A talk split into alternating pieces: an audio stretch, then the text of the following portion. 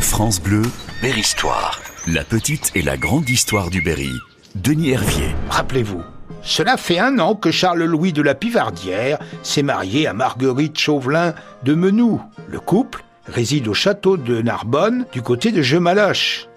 Alors après les joies de la découverte, l'entente entre les deux époux dure à peu près un an et, passé ce temps, Monsieur de la Pivardière commence à s'ennuyer. Les goûts de l'un et de l'autre ne s'harmonisent guère. La chasse passionne le sire de la Pivardière, plutôt indifférent aux conversations de sa dame d'océan, férue de littérature. Un soir, comme elle lit le dernier succès de librairie, La princesse de Clèves, elle en fait part à son mari, et elle s'aperçoit que les signes de tête de son époux marquent une certaine fatigue. Vaincu par ses courses de la journée, Monsieur de la Pivardière est tombé dans un sommeil profond.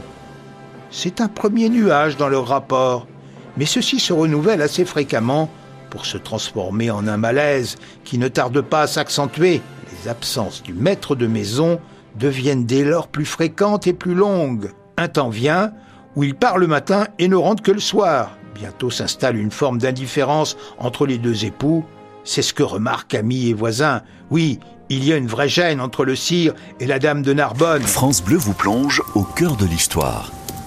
Berry-Histoire. Ici, comme dans la plupart des demeures seigneuriales, le château possède une petite chapelle où François Charros, prieur du petit monastère d'Augustin de Miseré juste à côté, vient célébrer chaque semaine un office.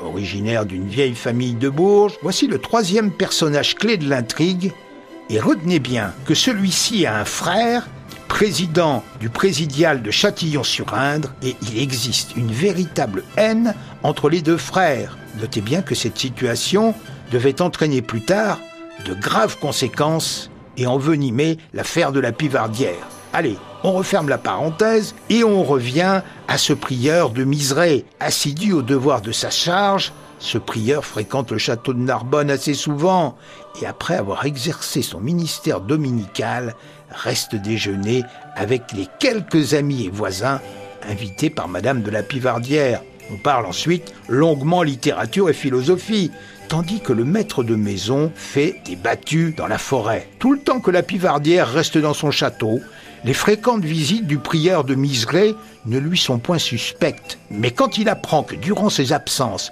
les visites ne se sont point ralenties, il en conçoit de l'inquiétude. Un soupçon jaloux entre dans son âme. Il se croit un peu trahi. France Bleu, belle histoire. Alors, ce seigneur de Narbonne fait valoir ses droits à pouvoir guerroyer et il part avec l'armée de Louis XIV en Palatinat. Il obtient même, en 1692, une lieutenance dans le régiment de dragons de Saint-Hermine. Pendant les fréquentes absences qu'il est obligé de faire pour suivre son régiment, soit à l'armée, soit dans les places frontières, il écrit de temps en temps à sa femme et vient quelquefois lui rendre visite. Mais un événement inattendu, simple mesure administrative venue de Versailles, va faire basculer le destin de ce couple installé au château de Narbonne à Jemaloche. France Bleu, Belle Histoire. Découvrez le Berry et son histoire mystérieuse, racontée par Denis Hervier.